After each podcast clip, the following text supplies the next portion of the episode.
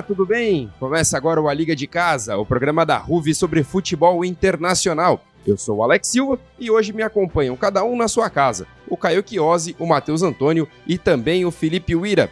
Fala, Caio, tudo bem contigo? E aí, Alex, Matheus, Felipe, nosso querido ouvinte. Vamos aí para mais uma liga. Vamos lá para mais uma liga. O Caio tá desanimado porque a gente tá gravando na quinta-feira e o Corinthians acabou tomando uma porrada do América Mineiro na Copa do Brasil, hein? Que coisa, hein? E aí, Matheus, como é que você tá, meu querido? Fala, Alex, Caio, Felipe. Tô bem na medida do possível. É, rodada muito interessante, tanto na, no final de semana nas ligas e no meio de semana na Champions League. Tá certo. Felipe Uira, hoje ele tá mais calmo, Borussia ganhou. Tá, tá mais tranquilo. Felipe, é sempre um prazer falar com você, meu querido. Tudo bem? Fala aí, Alex, Caio, Matheus. É, vitória dá uma acalmada, pelo menos. ah, certo, então. Para você que escuta pela primeira vez o A Liga, o nosso programa cobre tudo sobre o melhor do futebol mundial. No episódio de hoje vamos falar tudo da segunda rodada da Champions League e também vamos dar uma passada nas ligas europeias que tiveram rodada no final de semana. Então aproveita para já seguir o programa aqui no Spotify para não perder os próximos episódios, além claro de seguir a Ruve nas redes sociais. É, você segue lá no Instagram, arroba Ruvibauru, e no Facebook, Rádio Nesp Virtual. Segue lá que a gente tá aparecendo ao vivo na página da Ruve, no, no Facebook com transmissão ao vivo, hein? E nesse domingo, no caso amanhã, o nosso programa vai ser lançado no sábado, então amanhã tem Manchester United e Arsenal. Você vai ouvir esse jogo aqui com a gente. A nossa transmissão começa a partir da 1h15 da tarde. Não vai perder, hein?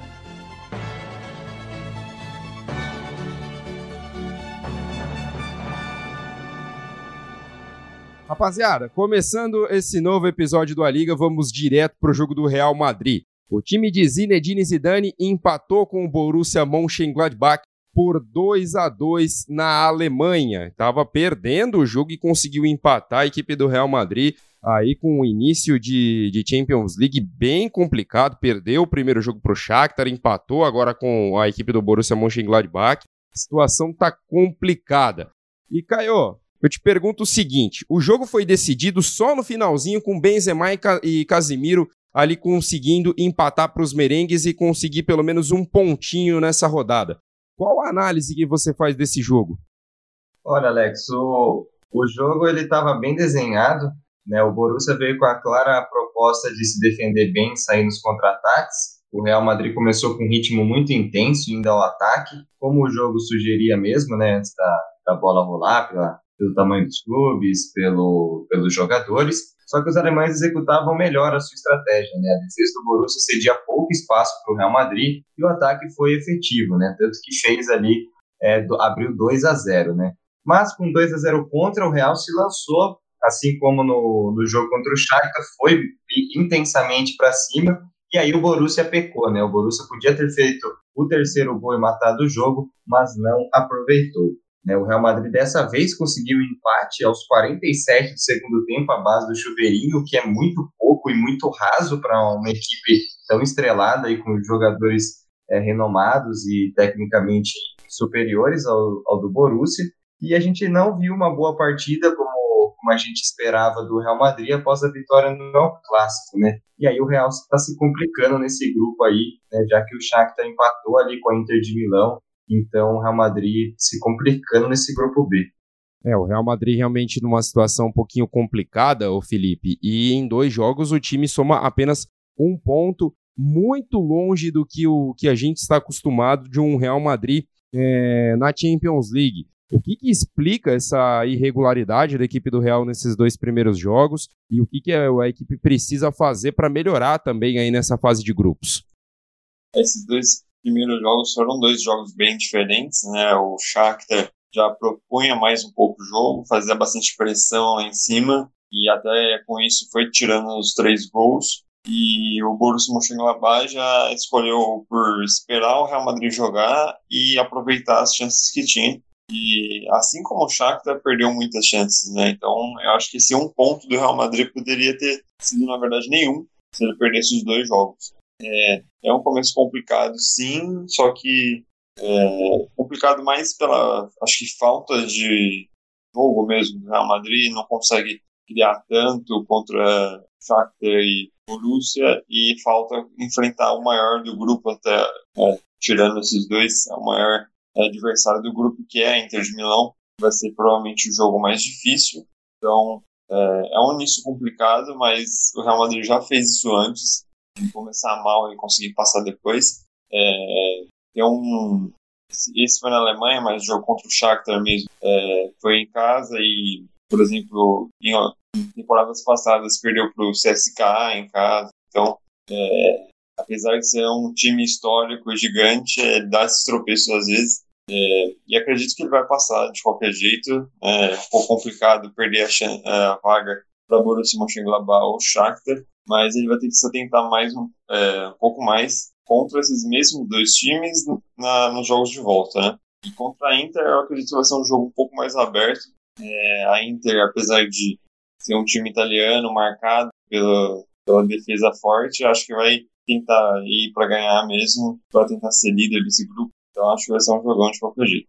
Ô, Felipe, a gente gosta de polêmica, né? E eu vou fugir um pouquinho do seu roteiro, porque eu tinha visto isso ontem no Twitter e agora fui dar uma pesquisada aqui também pra gente comentar no programa. Houve aí uma suposta polêmica envolvendo Vinícius Júnior e Benzema. E aí, uma das imagens da, de, de um canal espanhol é, mostra um momento ali que o Benzema está conversando com o Mendy, e aí ele fala ah, basicamente assim, ó. Ele faz o que ele quer, não jogue com ele, irmão. Ele joga contra a gente e supostamente essas críticas foram para o Vinícius Júnior. O que que, na, o que que isso pode dizer em relação ao momento do Real Madrid e, digamos assim, se de fato essas críticas forem para o Vinícius Júnior, você acredita que elas sejam de fato, é, digamos assim, corretas por parte do, do Karim Benzema? Olha, eu vi, eu vi realmente essas, essa polêmica que teve e ah, acho que foi um Bruno Formiga depois que comentou sobre também que tese assim é uma coisa ruim, só que seria entre aspas normal só que como saiu na prensa e tal, né, foi é, divulgado, acaba criando uma imagem um pouco maior, mas é, que ele indicou, né, o Bruno Formiga, falou assim que é, é pior, essa, essa conversa é pior pro Zidane do que pro Vinícius Júnior, porque talvez esse comentário tipo, dentro do campo, assim, passe um pouco, um pouco menos, mas é, ele falou, um dos capitães do time falar para o Vinícius Júnior não jogar é, é, você quebrar a tática que o Zidane colocou para o Vinícius Júnior. Então, é quase um desrespeito com o que o Zidane tá, tá pensando do jogo, né? E o Vinícius Júnior que pode ter feito uma partida ruim, mas é complicado contra um time que se defendeu tão bem e contra jogando pelo lado que é que o Liner tá jogando, sabe, muito bem, e que vem numa fase boa até, né? Ele fez o gol contra o Shakhtar, quase empatou o jogo. Na La Liga tem dois gols em quatro jogos que ele começou, e é um jovem ainda que gosta bastante do Benzema, né? Ele sempre declarou isso, que ele gosta, gostava bastante do Benzema, então é, é bem chato, assim. É, vamos ver se o Benzema fala alguma coisa sobre, sobre essa, essa conversa. E eu não sei se é tão justo assim, mas acho que foi mais do jogo de estarem nervosos, assim, de não conseguirem atacar o Borussia Mönchengladbach. E tem uma informação aí do, do Cautio Mercato e também do Diário As, que o Real Madrid poderia envolver o Vinícius Júnior e o Isco numa troca pelo Dybala na próxima temporada. Tá aí então uma, uma negociação que pode ocorrer e a gente pode falar um pouquinho mais disso adiante. E aí, Matheus, a gente transmitiu o El Clássico na, no último sábado, né? E o Zidane repetiu o time, só trocando o Nátio Fernandes pelo Lucas Vasquez, o Nátio que saiu machucado, inclusive, se eu não estou equivocado, no jogo de sábado. Dá para falar em cansaço nesse jogo contra a equipe do, contra a equipe do Borussia Mönchengladbach? Ou simplesmente o time alemão jogou melhor e conseguiu segurar o Real Madrid? Eu acho que o time alemão jogou melhor e conseguiu segurar o Real. Porque se a gente olhar pelas estatísticas, o Real teve muito volume de jogo, 11 finalizações em cada tempo, mais posse de bola, e estava ali martelando o Borussia toda hora tentando fazer o gol. Como os meninos já destacaram aqui, a zaga do Borussia jogou muito bem e conseguiu segurar o Real. Eu acho que o time do Real também na Champions tem uma característica que, principalmente no primeiro tempo, parece que a equipe entra meio desatenta e a defesa comete muitos erros. Contra o Shakhtar perdeu a partida no primeiro tempo e contra o Borussia tomou um gol que foi na única finalização do time alemão na primeira etapa.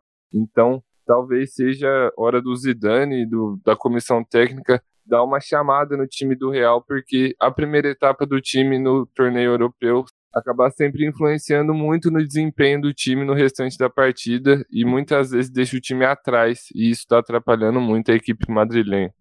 É, então, realmente está um pouquinho abaixo a equipe do Real Madrid nessa, nesse começo de Champions League. E agora vamos falar do outro time de Madrid, porque o Atlético de Madrid quase se complicou mas conseguiu a vitória para cima do RB Salzburg por 3 a 2.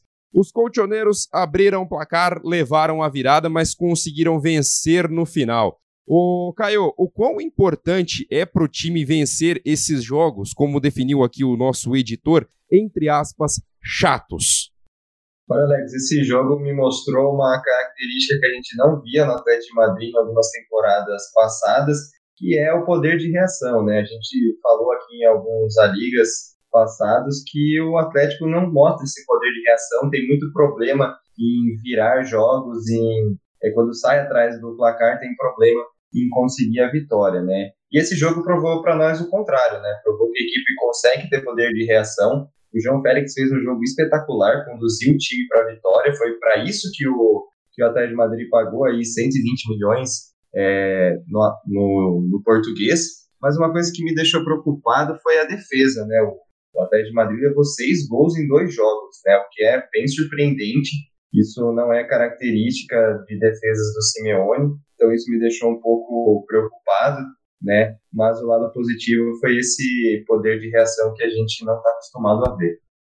Ô Felipe, e você que gosta do RB Salzburg, né? Afinal de contas é um time que tem revelado aí jogadores, inclusive o próprio Haaland, que foi pro, pro seu querido Borussia Dortmund. Considerando que a equipe austríaca vá para a Europa League, você acredita na possibilidade de sonhar com o título? Olha, considerando que temporada passada, considerando que existe o Sevilha, né? Sempre bom de começar aí. É, é um pouco difícil sonhar com o título, mas o RB Salzburg mostra que tem um ótimo time, né? de novo, né? Mais um ótimo time. Tem um bom técnico também no Justin March. É, talvez não tanto quanto nos passados, mas ainda consegue fazer um ótimo time. Se mostrou muito perigoso contra o Atlético de Madrid. Ele não chegou tantas vezes, né? Quatro chutes no gol e dois gols. Mas é, era sempre assim, quando o RB Salzburg chegava na, no, no ataque, conseguia fazer alguma chance muito perigosa, né? Então é um time agudo, um time bem para frente, e quando ataca, ele consegue ser é, consegue sempre demonstrar perigo. Na Europa League é, é, um segundo escalão, como se fosse da Europa. Dá para tentar tirar alguma coisa. Não sei se esse é o objetivo do RB Salzburg. É, talvez né, sabe como funciona é, o sistema econômico da Red Bull. Então é um time de revelação de jogadores. E agora aparentemente o maior a maior aposta é no RB Leipzig já conseguiu bons resultados na, na temporada passada, mas se eles forem conseguindo ganhar os jogos e às vezes dar sorte no sorteio, é, eu acho que é um time realista assim para ganhar. Se ele conseguir manter esses jogadores por agora, né? O Choboslai vem chamando muita atenção, é, fez um golaço nesse jogo. Então é aquilo, né? Na última temporada perdeu o Haaland e Minamino é, logo depois da fase de grupos, então é mais de manutenção do time e os objetivos que eles vão querer. Certo, com certeza. E para acabar o primeiro bloco de hoje, vamos para a goleada da rodada. O Manchester United enfiou 5 a 0 no RB Leipzig. Exatamente, o próprio RB aí que o Felipe falou, que é o, o time que a Red Bull deve investir mais pelos resultados, tomou 5 da equipe do Manchester United. E aí, Felipe, já vou começar com você para falar sobre esse jogo.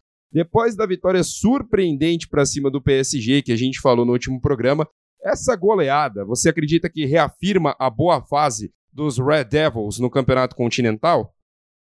Olha, com certeza, né? A gente, a gente quando foram julgados os grupos, né? É, o Manchester United era o time que a gente marcou assim para tropeçar contra Istambul Başakşehir, é, perder para o PSG e disputar com a RB Leipzig, né? Então essa vitória marca muito é, como o Manchester United vem bem, né? Desde aquele 6x1 contra o Tottenham, ele ganhou três jogos e empatou um só, contra o Chelsea. Então, demonstrou bem forte, assim, defensivamente, né, principalmente. Tá certo que o RB Leipzig perdeu uma peça muito importante no ataque, mas a defesa vinha sendo o maior problema do Manchester e parece que arrumou isso. O Solskjaer que veio com um sistema um pouco mais defensivo e acabou dando certo. E depois do 3 a 0 ali, o jogo deslanchou para os Red Devils.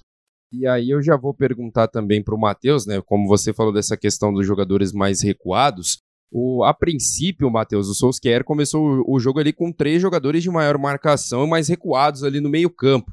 Você acredita que foi ali inteligente da parte do Solskjaer e isso foi essencial para o time conseguir construir esse resultado, essa goleada diante da equipe do RB Leipzig?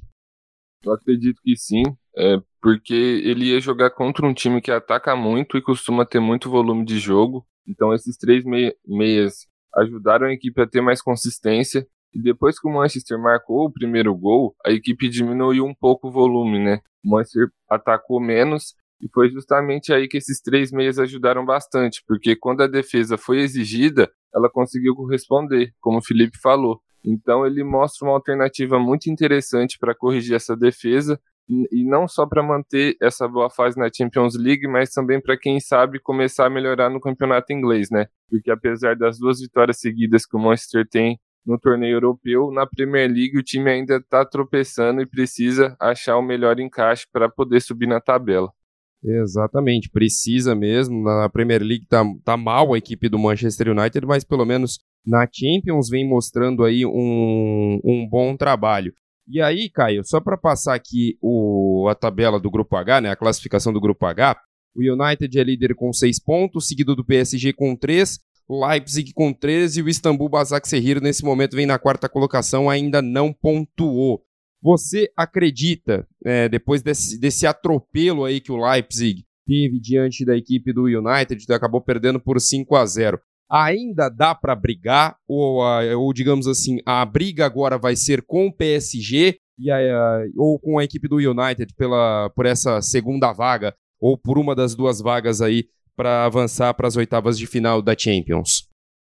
Ora, Alex, com essa goleada, o, o Manchester United jogou toda a pressão para o Paris Saint-Germain e para o Leipzig, né? deixando que eles, como a gente disse, se matem entre eles e o Manchester United agora ficou um pouco mais tranquilo nesse grupo, né? Porque o PSG vai ter que vencer o Leipzig pelo menos duas vezes para não correr nenhum risco de ficar de fora das oitavas. A gente viu que o Istambul engrossou o caldo para cima do Paris Saint-Germain, que perdeu o Neymar lesionado, né? Vamos torcer para que não seja nada muito grave. Mas agora o confronto é entre PSG e Leipzig mesmo por, por essa vaga. O Manchester United ficou um pouco mais tranquilo com essas duas vitórias e jogou a pressão aí para o Paris e para o Leipzig. E com esse atropelo dos Red Devils, a gente fecha esse primeiro bloco do programa mas continua ouvindo aí que tem muito mais para a gente discutir no próximo bloco. Aproveita aí para seguir a gente no Instagram, que é arroba Ruvibauru, e no Facebook Rádio Nesp Virtual, e siga a gente aqui também no Spotify para receber os próximos episódios.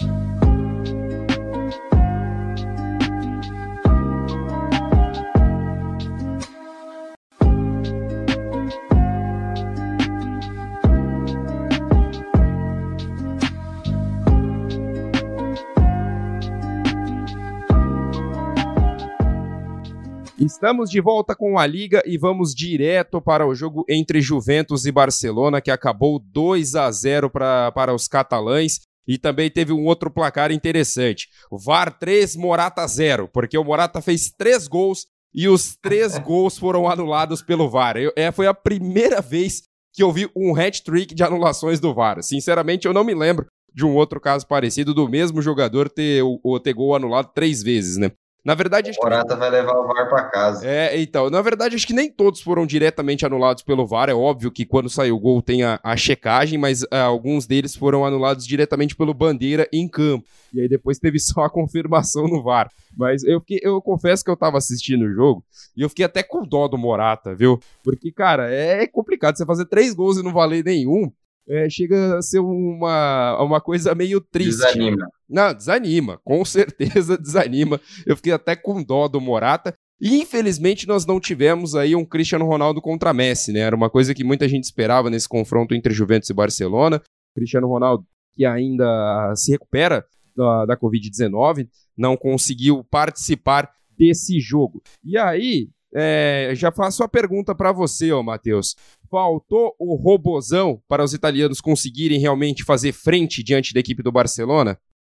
Ah, sem dúvida a presença dele é, traria um, um, uma outra cara para a Juventus, né? Principalmente por ele estar é, tá duelo contra o Messi, então ia ser um jogo especial para ele. Só que assim, a Juventus, é, desde o início da temporada, apresenta um problema de criação, um problema na, de criatividade no meio-campo. E eu acho que, especialmente no primeiro tempo, foi isso que a gente viu do time italiano. Teve só duas finalizações e foi, assim, bem atacada pelo Barça. Não tinha resposta para o time espanhol e teve até a chance de matar o jogo mais cedo, só que acabou fazendo o segundo gol só no finalzinho. Então é claro que o Cristiano Ronaldo traria algo diferente para esse jogo e seria fundamental para a Juventus. Só que a falta dele não é o único problema do time italiano nesse momento da temporada.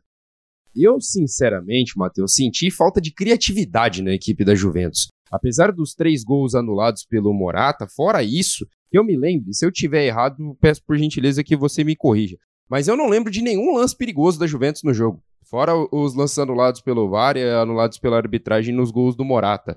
Eu, eu senti uma falta de criatividade da equipe da Juventus e, principalmente, senti que o Barcelona dominou o jogo. Equipe conseguiu tocar bastante a bola no meio-campo, inclusive a gente vai falar um pouquinho mais sobre isso na, na próxima pergunta. E também conseguiu. O Griezmann estava muito bem, principalmente no primeiro tempo, pela equipe do Barcelona.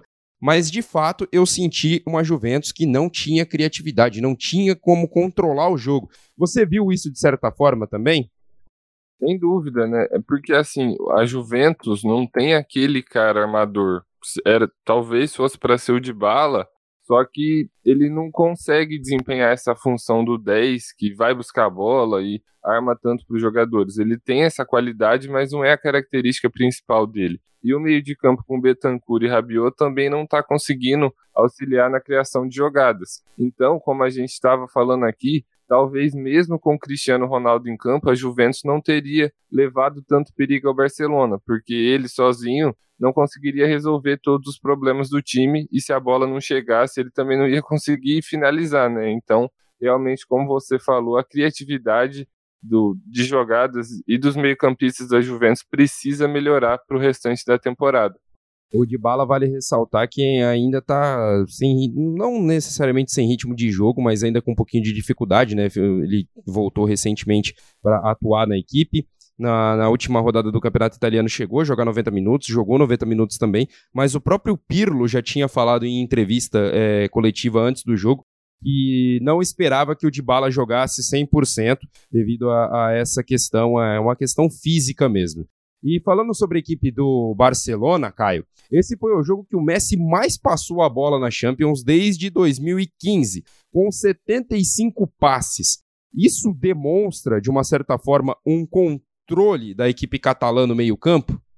Ah, demonstrou, né, Alex? O Messi tinha muita liberdade ali para criar, para armar o jogo, flutuando entre as linhas da, da Juventus, né? Uma excelente partida do, do argentino. Logo depois que o Bartomeu deixou o seu cargo, né?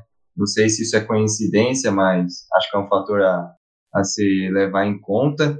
E o Messi fez uma baita partida como um 10 mesmo, né? No primeiro gol, a invertida de bola dele é absurda. Então, a melhor, acho que foi a melhor partida do Messi nessa temporada e do Barcelona também nesse, nesse começo aí. O Barcelona que não fez uma, um bom El Clássico, né? É, Imaginava-se que a equipe poderia vir abalada para esse, esse confronto, mas a gente não viu isso, a gente viu um Barça muito bem organizado em campo. E além disso, né, a gente percebe o técnico Ronald Koeman ali apostando em novas peças e achando alguns jogadores. Eu, sinceramente, quando vi a escalação do Barcelona, me assustei com o Ansu Fati no banco, mas ele apostou aí no, no Ronald Araújo no Pedri, os jogadores que acabaram entrando como titulares, e o Pedri, por exemplo, foi titular também no clássico contra a equipe do, do Real Madrid, e tem mudado o elenco, o Dembélé jogou, inclusive fez gol, o Griezmann jogou e, na minha opinião, jogou bem também nessa partida, principalmente no primeiro tempo. E aí, Felipe, eu pergunto para você o seguinte, o Coleman está conseguindo achar novas peças nesse elenco do Barcelona e o quão importante é isso pensando na sequência do time e também nas próximas temporadas, já pensando nesses garotos aí. O Ansu Fati, por exemplo, não tem nem 18 anos ainda. O quão importante é para esse time do Barcelona, para o elenco do Barcelona, pensando nessa temporada e também nas próximas temporadas aí, essa renovação, esses garotos chegando na equipe catalã. Olha, Alex, é importantíssimo né, para o Barcelona conseguir apresentar algumas peças de, é, mesmo que não sejam da sua própria base, né, se orgulha tanto, é, apresentar jogadores jovens que consigam se desenvolver dentro do time, né. E o Pedro aparecendo, o Ronald Araújo foi um, uma opção que, que apareceu para uma lacuna que tinha na defesa, né, acabou não jogando o jogo inteiro mas acho que é bem importante ele ganhar essa experiência, ainda mais no campeonato europeu. E, como você falou, o Ansu Fati ficou no banco, ele que vinha sendo uma das estrelas do time, fez gol é, Clássico, tem o Junior Firpo, que chegou a entrar, o Sergio Dest ainda, o Pugh, que todo mundo achou que ia ser uma das, das promessas desse time, é, acabou sendo descartado pelo Ronald Koeman, né? Ele falou que não, não faz parte muito do plano do time e o Alenhar também, além do Trincão que chegou agora. Então, é interessante ver essa renovação acontecendo no meio assim do, da temporada, enquanto o time joga, vem aparecendo peças novas. Então, acho que o Coman vem fazendo um bom trabalho e eu espero que essas peças é, deem resultado, né? além de conseguir fazer sua carreira dentro do Barcelona.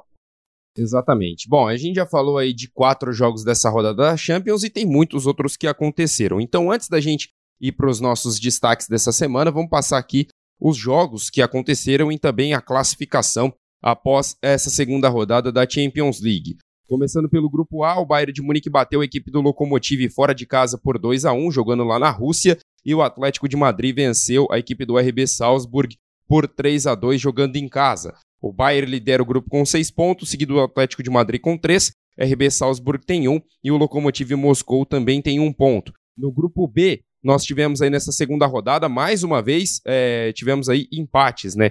O Shakhtar empatou com a equipe da Inter de Milão por 0 a 0 e o Borussia Mönchengladbach empatou com o Real Madrid por 2 a 2 O Shakhtar lidera o grupo com 4 pontos, o Mönchengladbach é o segundo colocado com dois. Inter de Milão vem na terceira colocação com dois. E o Real Madrid, nesse momento, é o lanterninha do grupo com apenas um ponto conquistado.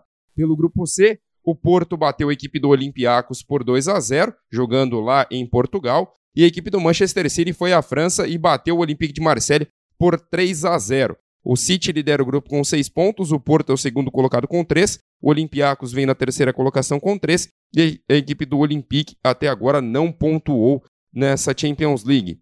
Pelo grupo D, a Atalanta jogou diante da equipe do Ajax e empatou por 2 a 2. A equipe do Ajax que abriu 2 a 0 nesse jogo e a Atalanta foi buscar o um empate, então ficou 2 a 2. Esse jogo que aconteceu lá em Bergamo, na Itália, e o Liverpool venceu a equipe do Midland por 2 a 0 jogando em Enfield. A equipe do Liverpool lidera com seis pontos, a Atalanta vem na segunda colocação com quatro, o Ajax é o terceiro colocado com um ponto e o Midland ainda não pontuou na competição. Pelo grupo E, o Chelsea goleou o Krasnodar jogando lá na Rússia por 4 a 0 e a equipe do Sevilha bateu o Rennes por 1 a 0. O Chelsea é o líder do grupo com 4 pontos, o Sevilha vem na segunda colocação também com 4, o Rennes é o terceiro colocado com 1 e a equipe do Krasnodar vem na quarta colocação com apenas um ponto. Grupo F, o Bruges venceu, o Bruges venceu não, perdão, o Bruges empatou com o Alásio por 1 a 1 e o Borussia Dortmund, esse sim venceu por 2 a 0 para a alegria de Felipe Uira. Então a equipe do Borussia Dortmund conquistando a sua primeira vitória nessa Champions. A Lazio lidera o grupo com 4 pontos, o Bruges vem na segunda colocação com 4, Borussia Dortmund é o terceiro, tem 3, o Zenit até agora não pontuou nesse campeonato. Aí vamos para o grupo G, onde tivemos um empate entre Ferencváros e Dinamo de Kiev, jogo que aconteceu lá em Budapeste, na Hungria. Ah, o Dinamo de Kiev estava vencendo esse jogo por 2 a 0 também, a equipe do Ferencváros foi lá e conseguiu buscar o empate. E o Barcelona bateu a equipe da Juventus por 2 a 0 os gols marcados pelo Dembélé e pelo Messi de pênalti. Barcelona lidera o grupo G com seis pontos, a Juventus vem na segunda colocação com três, Dinamo de Kiev é o terceiro colocado, tem um, e o Ferencváros vem na quarta colocação, tem um pontinho. E para finalizar, o grupo H, a equipe do PSG bateu o Istambul Basaksehir pelo placar de 2 a 0 jogando lá na Turquia e o Manchester United goleou a equipe do RB Leipzig por 5 a 0. O United lidera o grupo com 6 pontos, seguido pela equipe do PSG com 3, o Leipzig tem 3 e o Basaksehir até agora não pontuou nessa Champions League. Então está aí a classificação e os resultados desta segunda rodada da Champions League. Agora eu abro aqui para vocês, cada um aqui da mesa, para poder falar sobre um jogo que gostaria de destacar e comentar um pouco. Já que a gente está com tempo curto, né, e cobram a gente aqui no A Liga que às vezes a gente fala demais e, nosso, e os nossos programas ficam longos, então eu vou pedir para vocês, vou, quero que vocês falem. Um jogo pode ser tanto dessa rodada da Champions quanto das outras ligas europeias. Caio, eu começo por você. Qual o jogo que chamou a sua atenção nessa semana?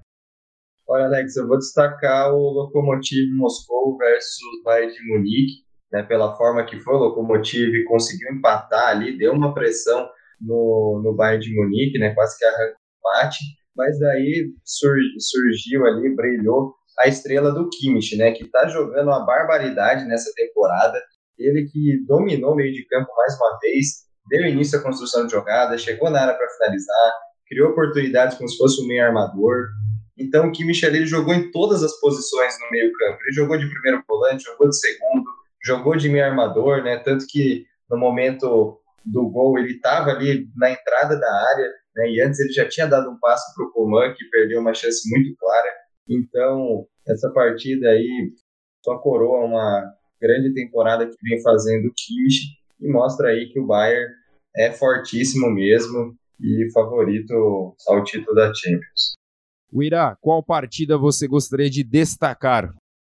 Para minha partida, eu vou sair da Champions League, vou voltar para a Premier League inglesa para falar de Southampton 2, Everton 0. O Everton, que era líder, que é ainda líder né, do, do campeonato inglês, é, só sua primeira derrota.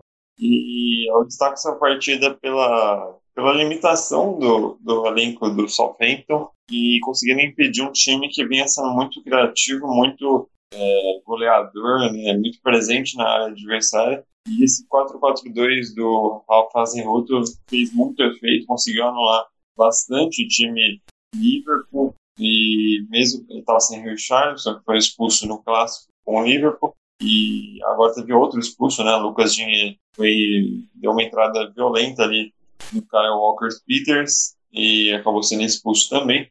É, mas eu destaco esse jogo pela, pela capacidade do Southampton de criar poucas chances, mas muito efetivas. Né? O Danny Ings, que é normalmente um goleador, participou nas duas jogadas é, dando assistência, né? uma é, fazendo um, dois com o Prowse, e conseguiu dessa entrada na área, né? dessa infiltração, e na outra ele apareceu lá na ponta esquerda, é, uma posição que normalmente não é dele, né? Ele já tem um pouco mais de experiência no, futebol, não tem tanta velocidade, conseguiu aparecer pelo lado do campo e achou um cruzamento perfeito para o Tia Adams, que fez um, um, bom jogo também. Então, eu destaco esse time de Southampton que vem, é, vem bem agora na temporada, né? depois daquele depois de levar uma goleada do Tottenham. É, vem de três vitórias e um empate, o único empate sendo com o Chelsea, 3 a 3 os outros três jogos não levou gol. Né? Então, Acho que o Rafa Zenhuto tem essa característica de fazer times limitados conseguirem jogar bem, apesar daquele 9 a 0 com o Leicester,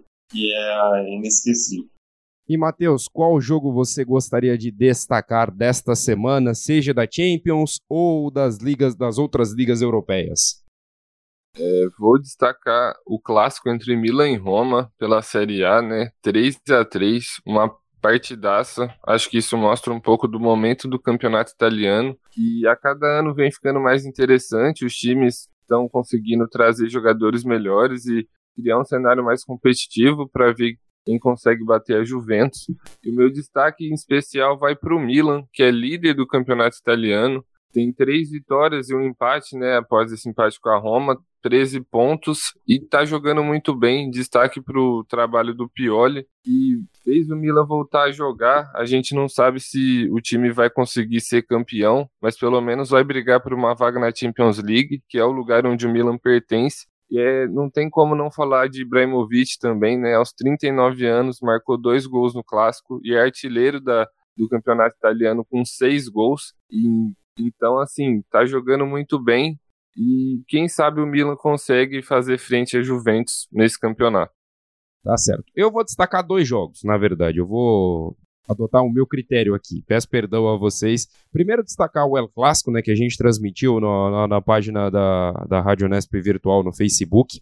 A vitória da equipe do Real Madrid, mesmo com em determinados momentos a equipe do Barcelona tendo mais posse de bola, tendo mais controle de jogo, o Real soube marcar muito bem a equipe do Barcelona e anulou praticamente o Messi durante o jogo e conseguiu uma vitória por 3 a 1 uma vitória justa, inclusive obrigando o Neto a fazer uma sequência de defesas ali que foram sensacionais garantiu com que o resultado não fosse mais elástico. E o gol do Modric também foi uma coisa linda, viu? Um golaço do Modric, deu uma entortada na zaga da equipe do Barcelona e também, principalmente, no Neto. E quero destacar também o Liverpool contra o Midland, porque o primeiro tempo do Liverpool, acho que nos últimos anos, dos jogos que eu assisti, sob o comando do Klopp, eu acho que foi o pior primeiro tempo que eu já vi da equipe do Liverpool. O time não chutou uma bola no gol diante da equipe do, do Midland. Foi assim uma coisa, eu achei tenebroso, mas aí eu tenho que levar em consideração também que o time estava jogando sem Salah, Firmino e Mané. Então acho que é importante também a gente destacar essa ausência desses jogadores na equipe do, do Liverpool. Depois, no segundo tempo, entrou ali o, entrou o Salah, não vou lembrar os outros jogadores que entraram também na equipe do Liverpool. O Vainaldo entrou também, deu uma melhorada ali no meio-campo da equipe do Liverpool e assim o time conseguiu construir o resultado de 2 a 0 Mas o primeiro tempo foi ruim, foi fraco, o time não chutou nenhuma bola no gol. E ainda teve a notícia triste do Fabinho, que acabou se lesionando e já está fora também da, da convocação do técnico Tite. E o Alan, foi convocado. É, é isso mesmo, né, Felipe? Me corrija aí se eu tiver errado, vou até confirmar aqui, agora pegando a notícia no, no confirmando aqui a notícia na internet, mas o Fabinho foi cortado da, da seleção pela lesão isso que ele mesmo, teve. O Alex, o Alan que foi chamado. É, exatamente, o Alan foi convocado. Inclusive teve até uma alfinetada, né, do, do, do Klopp, e na entrevista coletiva falou assim que pelo menos o Fabinho não vai ficar sentado no banco, porque o Tite só convoca o Fabinho para ele ficar do banco de reservas. Só que aí também, convenhamos, né? O Fabinho é um baita jogador, na minha opinião. Eu acho que é um cara que é, tem, é um dos melhores jogadores ali na função de volante, tem jogado como zagueiro na equipe do Liverpool. Mas é que competir com o Casimiro fica difícil, né, Felipe? Inclusive você comentou isso, Caio comentou isso no Twitter também, acho que o Matheus comentou também. O Klopp tem lá certa razão, mas também é, é difícil competir, né? Só queria que você comentasse rapidamente sobre isso antes da gente encerrar o programa.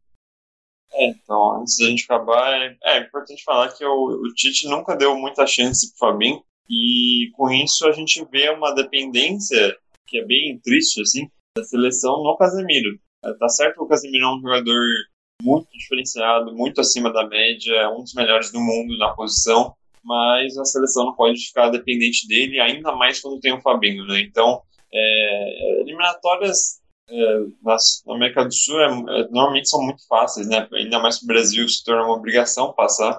Então, eu não vejo razão assim para ter que usar o Casemiro 180 minutos né, inteiro nos dois jogos, até por uma questão física. Então, eu acho interessante se ele testasse mais o Fabinho. Então, o Klopp tem certa razão, mas é, diferente dos, brasileiros, né, ele podia, é, igual os brasileiros, na verdade, ele podia ficar feliz de não ter o time desfalcado para a seleção. Imagina se o Fabinho sai do Liverpool e se lesiona na seleção brasileira, ia ser bem pior. É, com certeza. E só para completar a informação, o Alan é o jogador do Everton e ele foi convocado aí para os jogos contra Venezuela e Uruguai jogos das eliminatórias sul-americanas que vão acontecer. O Brasil aí na disputa por uma vaga na próxima Copa do Mundo. E agora sim, com isso a gente fecha o A Liga, mas fica ligado porque semana que vem tem mais Champions e semana que vem tem mais a Liga para debater a terceira rodada da fase de grupos. E é bom lembrar que nas semanas com jogos da Champions League, nosso programa vai sair nos sábados às 10 da manhã para ficar fresquinho no pós-rodada. E eu quero agradecer a você ouvinte que esteve aqui conosco e também a esse time de comentaristas que sempre estão aqui comigo. Caio, muito obrigado, grande abraço e até mais, meu querido. Um abraço, Alex, Matheus, Felipe. Ansioso aí pela, pelas próximas rodadas da Liga dos Campeões. Então, é isso aí. Um grande abraço a todos. Matheus, mais uma vez, muito obrigado e até o próximo A Liga. Valeu, Alex, Caio, Felipe. Rodada muito boa nessa semana. E no final de semana, não esquece de ir lá na página da Ruve no Facebook e acompanhar a nossa transmissão. Com certeza, estaremos lá para transmitir Manchester United e Arsenal. Felipe Uira, grande abraço para você, meu querido. Mais uma vez, muito obrigado pela participação. Valeu demais, Alex, Matheus e Caio, o pessoal que ficou ouvindo até agora. É, semana que vem tem muito mais e muito mais jogo bom pra gente comentar. Exatamente, tem muito jogo bom nessa terceira rodada e você vai acompanhar aqui o nosso time debatendo essas partidas no A Liga. E você quer continuar acompanhando os debates sobre o melhor do futebol internacional? Então clica no seguir aqui no Spotify para receber as notificações dos próximos episódios do A Liga. Aproveita e segue a Ruve nas redes sociais, arroba Bauru no Instagram e Rádio Nesp Virtual no Facebook. O A Liga é um programa do Núcleo de Esportes da Rádio Nesp Virtual, com produção e roteiro de Felipe Uira, edição de som por Matheus Sena e edição geral de Ana Luiza Dias. Na locução, sou eu, Alex Silva. Um grande abraço para você e até o próximo A Liga. Tchau, tchau!